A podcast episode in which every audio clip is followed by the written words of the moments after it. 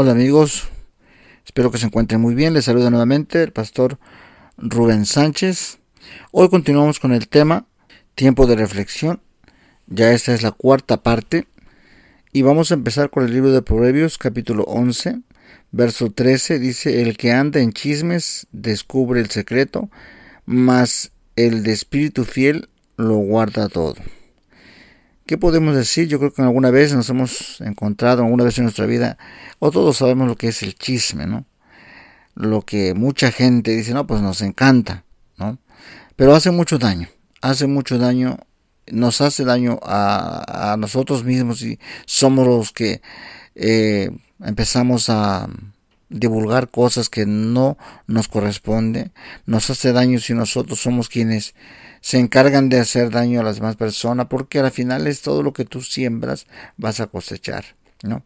Entonces el chisme dice la palabra de Dios que pues la lengua Dios nos ha dado y es uno de los miembros más pequeños en nuestro cuerpo, sin embargo puede encender un, un grande bosque, ¿no? Es peligroso, es de mucha responsabilidad lo que hablamos, lo que tenemos, tenemos que pensar muchas veces qué decir y como siempre por lo menos me enseñaron a mí de si no vas a decir nada bueno, mejor no digas nada, ¿no? Quédate callado. Porque a veces eh, somos rápidos para hablar. Decimos cosas sin pensarlo porque escuchamos de otra persona que lo dijo y empezamos a divulgar algo que no nos, primeramente no nos corresponde o que no nos incumbe. Sin embargo, hacemos de esto un hábito muy malo de que tenemos que hablar y de como no hay cosas empezamos a platicar de las demás personas, ¿no? terceros que no están presentes. Y eso es muy peligroso, muy peligroso para nosotros mismos, como le digo, como personas humanas, porque pues te haces una persona delante de la sociedad que ya nadie te da crédito por lo que dices o te tildan de chismoso o chismosa, entonces tenemos que tener mucho cuidado. El chisme, el chisme es algo que tenemos que tener mucho cuidado porque pues chisme es hablar de más o aumentar las cosas, una realidad será más grande, ¿no? Entonces tenemos que tener cuidado porque podemos de una manera u otra caer en lo que se llama difamación, ¿no? Y pues tenemos que tener cuidado porque existen leyes que te puedes puedes ir hasta preso por, por hablar mal de una persona. Entonces tenemos que tener mucho cuidado. El chisme, aunque a muchos nos encanta, es peligroso, es delicado, es mal, hace mal, tanto para otras personas como para ti mismo. Lo que dice la palabra, el que anda en chismes descubre el secreto, más el que, más el espíritu fiel lo guarda todo. Entonces tenemos que aprender Aprendamos, aprendamos más que nada a ser amigos fieles que amigos para el ¿no? Tenemos que aprender a ser amigos que sabemos guardar lo de otras personas para nosotros mismos. Esos son los verdaderos amigos. Aquellos que a pesar de que se pueden enojar, que pueden tener momentos difíciles, ¿no? No sacan en cara rápido lo que te platicaron o lo que te conversaron en confianza. No, pues tú hiciste esto y eso. O sea, no, eso no es una amistad. Porque entonces caemos en lo que es el chantaje, ¿no? Pues si tú tanto que hablas, yo, yo sé que has hecho esto y esto, o sea, ya no es una relación sana, sino se convierte en una relación tóxica, ¿no? Y tenemos que tener cuidado de no, como cristianos, de, de evitar Em, esos comentarios, de evitar ser personas tóxicas, de evitar chantajear a otras personas por lo que sabemos o sepamos de un pasado o de un secreto que ellos hayan compartido con nosotros, porque no es de esa manera como Dios quiere que nos dirijamos en esta vida, ¿no? Que aprendamos a ser más amigos, leales que amigos para el chisme, ¿no? Que, que seamos más buenos amigos porque confiamos uno del otro, porque tenemos muchas cosas que, que cada uno de nosotros podemos compartir con libertad, sabiendo de que lo compartes y ahí queda, ¿no? No es para que se ande sabiendo en todas partes, sino que tienes una persona en quien realmente confiar. Es importante hacer de nuestra persona una persona confiable, una persona que sepa guardar. Puede ser muy, muy peligroso. A veces si no queremos estar involucrados, mejor decir, ¿sabes qué? No me cuentes, ahí muere, no quiero saber porque pues si es muy delicado y somos tentados a hablar Y si nosotros sabemos que esto nos va a afectar y vamos, no nos vamos a quedar callados, es mejor detener ahí y decir que no quiero saberlo, ¿no? No, no quiero saberlo porque, pues, o porque estamos involucrados en una situación de intermedio, de que no queremos saber porque vamos a lastimar a otras personas que también estimamos. Entonces mejor es no, no entrarle, porque entonces vamos a recorrer a la otra persona y vamos a platicar lo que están platicando de ellos o lo que están diciendo. Y entonces no es bueno, no es bueno. Mejor es evitar porque por nuestro propio bien. Dice que es mejor el, la persona que sabe ser fiel ¿verdad? Porque todo lo guarda, lo examina, lo escucha y se queda ahí, no sale de ellos. Así vengan problemas, así vengan uh, momentos de, de, de, un mismo amigo que te es desleal, pues tú sigues siendo fiel porque eso aprendemos de lo que dice Dios, ¿no? Dios permanece fiel aunque nosotros seamos infieles y tenemos que aprender a ser buenos amigos, a saber guardar las cosas que nos confían, ¿sí?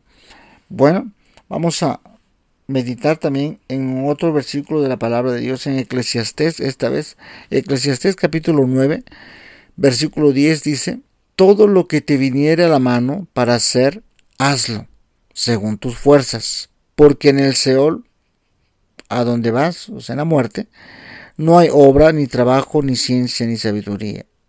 ¿no? Algo que es importante, ¿qué quiere decir este versículo? ¿no? Nos ponemos a meditar qué es lo que nos dice la palabra de Dios, qué nos está queriendo decir a través de este verso. Y es que aprendamos a hacer las cosas bien.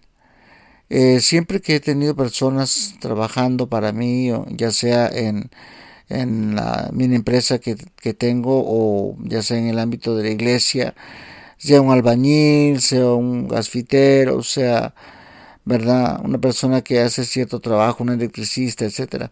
Siempre les he comentado esto, que hagan lo mejor de lo que pueden hacer, ¿no?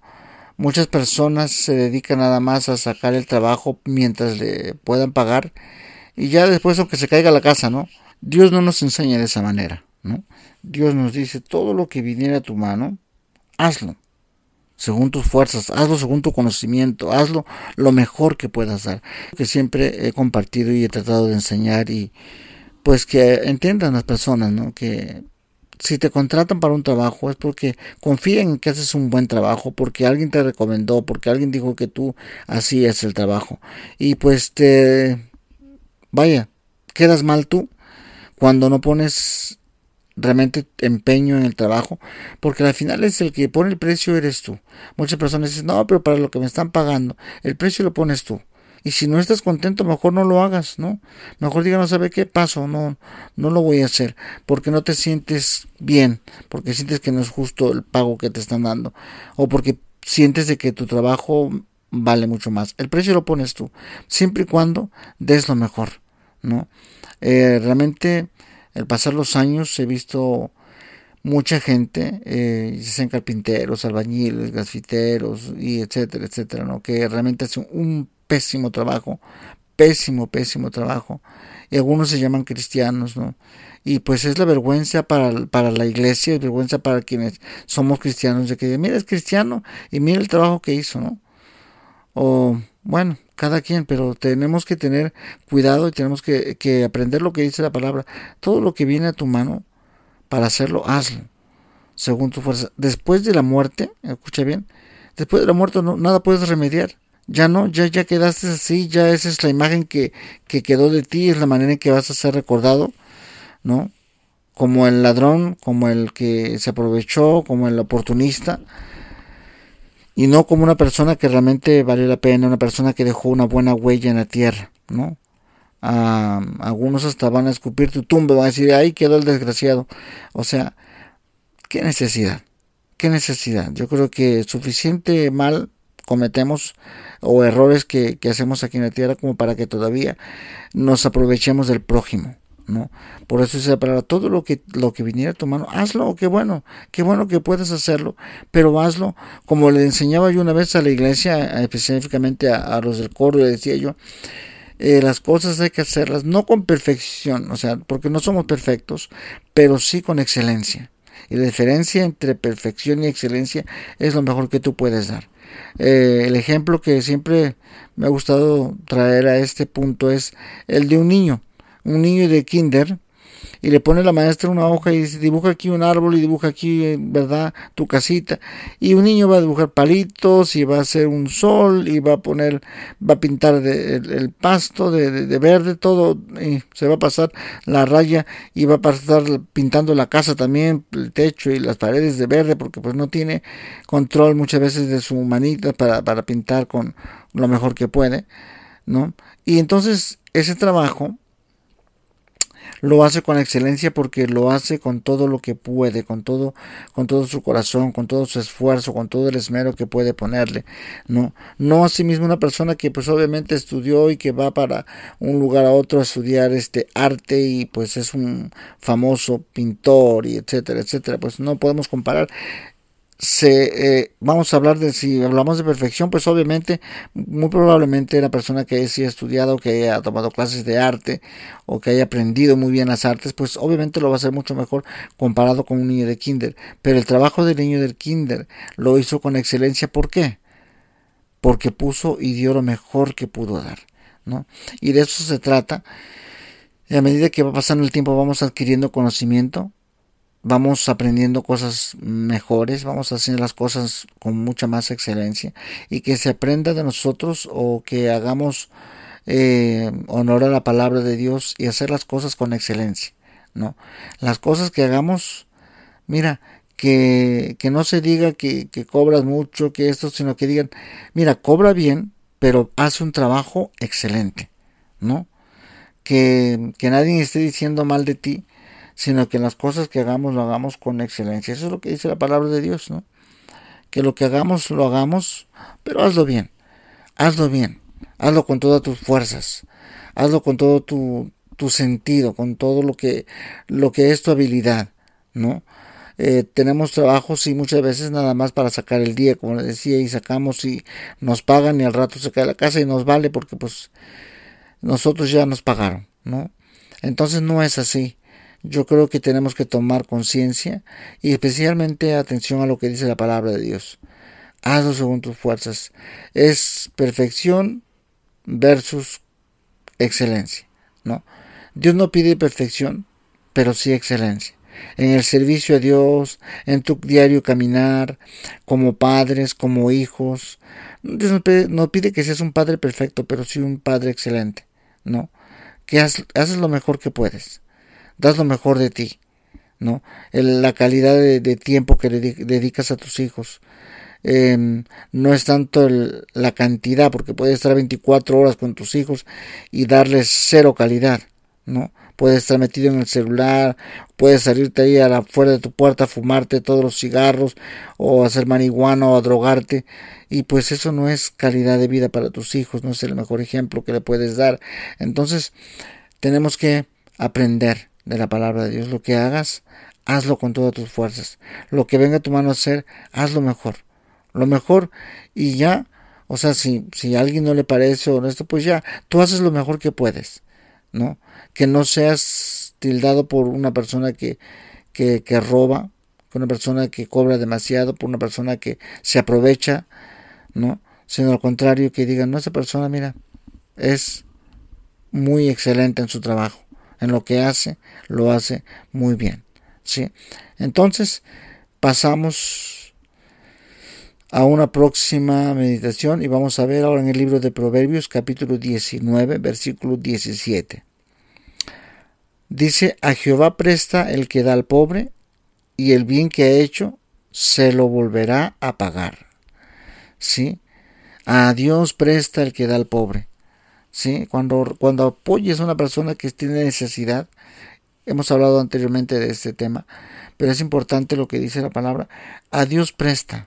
O sea, si tú le das un apoyo a una persona que realmente necesita, que realmente esté pasando necesidad, porque hay, hay de todo, o sea, hay personas, como le decía hace un momento, personas que nada más son oportunistas, pudiendo trabajar no quieren trabajar, pudiendo hacer algo simplemente se dedican a la vagancia y a hacer cosas indebidas, ¿verdad? O entran en, depresión y, y, pues son muchas veces excusas para no hacer nada, no les gusta el trabajo, o X razón no quieren hacerlo. No, yo pienso que hay que apoyar y hay que ayudar a la persona que realmente necesita, ¿no? La persona que está, mira, trabaja y se esfuerza y pues lamentablemente muchas veces se ve que los papás, ya sea que es varón o hembra, se, se dejan, se van, dejan el hogar, ya sea que la mamá o que el papá se vaya. Ese papá soltero, esa madre soltera necesitan un apoyo esos realmente que se están trabajando todo el día, que no saben cómo hacerle porque le están buscando por aquí por allá para ayudar a levantar a su familia, para ayudar a sacar adelante a sus hijos. Ellos realmente necesitan un apoyo, ¿no? Tú no sabes la necesidad que hay. Muchas veces te puede mostrar una sonrisa, pero realmente hay mucha necesidad, ¿no? Entonces, apoya a esos que tienen un montón de niños pequeñitos y necesitan, ¿verdad? El apoyo tuyo. y lo que tú hagas, como dice la palabra, el apoyo que tú le des es como quien presta a Dios, ¿no? Y dice bien claramente la palabra, y el bien que has hecho se lo volverá a pagar. Dios, Dios, amigos, Dios no se queda con nada. No te olvides de la bondad, no te, ayudes, no te, no te olvides de, de hacer el bien porque Dios no le queda de ver a nadie. Dios no le queda debiendo a nadie. Por lo contrario, Dios se pasa en bendecirnos, ¿no? Tú ayudas y colaboras con una persona que necesita, Dios te va a bendecir muchísimo. Sí, porque es importante acordarte de que hay necesidad. Sí, es importante. Cada vez que apoyes a alguien, no lo hagas esperando algo hazlo con todo el desinterés, queriendo de todo corazón ayudar a esa persona.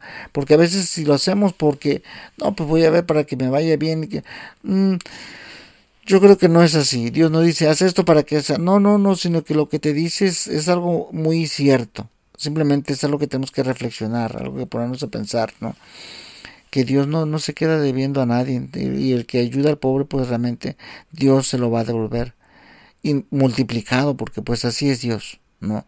Dios es un grande Dios, Dios es un Dios de abundancia, Dios es un Dios de bendición. Entonces, no acortes tu mano para bendecir al pobre, ¿verdad? Apoya al necesitado, aquel que realmente necesita, ¿verdad? Hay personas que a veces realmente necesitas. A veces apoyamos a personas que están sentados en la casa, no haciendo nada, la mamá no trabaja o el papá está en casa, no trabaja, los hijos de 15, 16, 17 años no haciendo nada y nosotros apoyando y dando nuestro dinero en saco roto, ¿no? Porque pues tampoco no es así. No, no, no estamos llamados a este mundo para sostener personas que no quieren hacer nada por la vida, ¿no? Yo creo que hay personas que realmente necesitan y ese dinero y ese, ese apoyo debe ser dirigido a esas personas, aquellos que realmente necesitan, no aquellos que se victimizan, ¿no? No aquellos que se hacen la víctima y que dicen, es que yo no sé, es que ya a mí nadie, nadie, me ayuda, a mí nadie me apoya, no hay quien me... O sea, y te pones a ver su vida y te pones a ver que en casa están, ¿verdad? Tres, cinco personas y ocho personas y todos pueden trabajar pero no quieren, entonces dice, bueno, algo, algo está mal aquí, pues a mí no me corresponde juzgar, pero tampoco me corresponde mantener a personas que pueden hacer algo, ¿no? Y mejor dirigir esa bendición a quien realmente se está esforzando todos los días y que todos los días hace su oración y le pide a Dios que, que le ayude a él, que ayude a ella a salir adelante con sus hijos. Esas oraciones necesitan ser contestadas y nosotros somos esa mano invisible de Dios, ¿verdad? Que debe ir conforme a la palabra y apoyarlos y extender esa mano de apoyo hacia estas personas y Dios te lo va a devolver. Dios te lo va a ver, porque así lo dice la palabra. Amén. Bueno, vamos a pasar a otro proverbio más, en el capítulo 21, Proverbios 21, versículo 17. Dice, hombre necesitado será el que ama el deleite, y el que ama al vino y los ungüentos nunca, o dice, no se enriquecerá. ¿No? Hombre necesitado será el que ama el deleite. Tenemos que tener cuidado en dónde invertimos, como les digo, en dónde, en dónde ponemos nuestro, nuestros, nuestros centavos, ¿no? El hombre que, que derrocha su bendición, el esfuerzo de su trabajo y por no prepararse un, vamos a poner el ejemplo, no prepararse un arrocito y, y, calentarse unos frijolitos y unas tortillitas, por no hacer eso prefiere ir pues que todo el tiempo abajo y comer en un changarro o irse a la avenida y echarse unos tacos y todos los días. todo. Entonces lo que dice la palabra aquí claramente, que siempre será necesitado el que ama el deleite, ¿no? Ah, qué flojera guisar. Ay, que voy a hacer esto. Voy a ir mejor a comer unos tacos. Y mejor voy a ir a... Y gastamos y gastamos y gastamos el deleite. ¿No? Siempre vas a ser un hombre necesitado porque nunca guardas. Nunca... Ah, dice que hay que saber... Dice un, un proverbio del mundo. Dice hay que saber guardar pan para mayo. No sé si en todas partes, pero creo que en la mayoría de Latinoamérica se usa esta, este refrán, ¿no? Hay que guardar pan para mayo. ¿Por qué? Porque pues hay que guardar para el tiempo de la necesidad, ¿no? Hay que guardar para el tiempo de las vacas flacas, dicen algunos, ¿no? Es lo mismo. Entonces, cuando hay bendición, aparta siempre para que puedas guardar para el tiempo de la necesidad. Cuidado con derrochar en cosas que no son necesarias. El que ama el vino, el que ama los ungüentos, dice aquí, no se enriquecerá. El que anda y basando su dinero por la brujería, que anda derrochando su dinero en cosas que no, no le trae nada bueno, pues obviamente no va a enriquecerse, ¿no? Siempre va a estar en la miseria. Dios te lo dice, su palabra es clara, es tiempo de que meditemos, es tiempo de que nos demos cuenta en qué estamos gastando nuestro dinero. Personas que trabajan nada más para el vicio, para el alcohol, para las drogas, para el cigarro, y todo su dinero y todo esto se va en eso, en ayudar y um, comprar el vicio a los demás y tomar y tomar y tomar y eso, y eso se derrocha su dinero todo el tiempo. Entonces, ¿cuándo va a progresar? Y eso es lo que decíamos anteriormente, tenemos que darnos cuenta a quién apoyamos, a quienes extendemos la mano, porque pues no está bien de que tú compartas y te sacrifiques por apoyar a una persona, que la persona nada más se dedica a tomar y a derrochar su dinero, pues tampoco, no, no es justo. No es justo que tú dejes de comerte un pan por darle a aquel que derrocha, no pudiendo, pudiendo él tener lo suyo, no sabe administrar lo que Dios le bendice, ¿no? La fuerza de su trabajo, ¿verdad? Entonces tenemos que tener cuidado dónde, dónde invertimos, ¿no? Cuidado con derrochar en las cosas que no son necesarias. Y pasamos ya al último punto. Vamos a ver en Mateo 25, algo que nos queda siempre reflexión en cuanto a la vida. Dice, su Señor le dijo, bien buen siervo, capítulo 25, versículo 23, perdón. Dice, su Señor le dijo, bien buen siervo y fiel, sobre poco has sido fiel, sobre mucho te pondré, entra en el gozo de tu Señor. Un día todos vamos a partir de este mundo. Un día todos vamos a irnos de este lugar. Un día se nos va a acabar el aire, respiramos y tenemos que llegar a la presencia de Dios. Que sea estas palabras de nuestro Dios que escuchemos nosotros, que nos diga bien buen siervo y fiel. Sobre poco has sido fiel y sobre mucho te pondré. Entra en el gozo de tu Señor. Esfuérzate. Sirve a Dios con excelencia, como decíamos en antes, ¿no? No con perfección, pero con excelencia, porque no somos perfectos. Pero hay que dar a Dios lo mejor lo mejor de tus días, lo mejor de tus años, lo mejor de tu tiempo, lo mejor de tu talento, lo mejor de ti. ¿sí? Aprovecha el tiempo haciendo las cosas bien, que como dice, en lo poco me fuiste fiel. Tú te esfuerzas en servir a Dios. Dios no espera que seas perfecto porque Dios sabe que el perfecto solamente es Dios. Dios lo sabe, ¿sí? Pero sí espera que nos esforcemos y, demos lo mejor de nuestro, de nuestro conocimiento, de nuestro esfuerzo, de nuestro talento, para su servicio, para la vida en que Dios nos da. Demos lo mejor. Cada día da lo mejor de ti. Dale el mejor abrazo a tu madre si la tienes con vida, porque un día ser nos va a ir. Eh, a tu papá, a tu mamá, a tus hijos.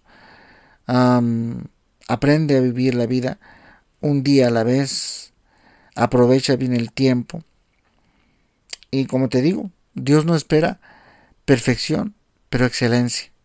excelencia de todas las cosas que tú hagas en la tierra, excelencia en los momentos que tienes libre, aprovecha bien el tiempo, platica con tus hijos, con tus familiares, platica con tus nietos, aprende a aconsejar, aprende a hablarles al corazón, ¿sí?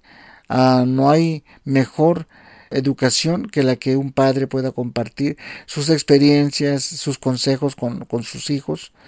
Es lo que más van a guardar eso es lo que más van a atesorar los hijos cuando tú te vayas. El momento que pasaste con ellos. Las palabras sabias que le dejaste. ¿Verdad? El consejo sabio. Sí.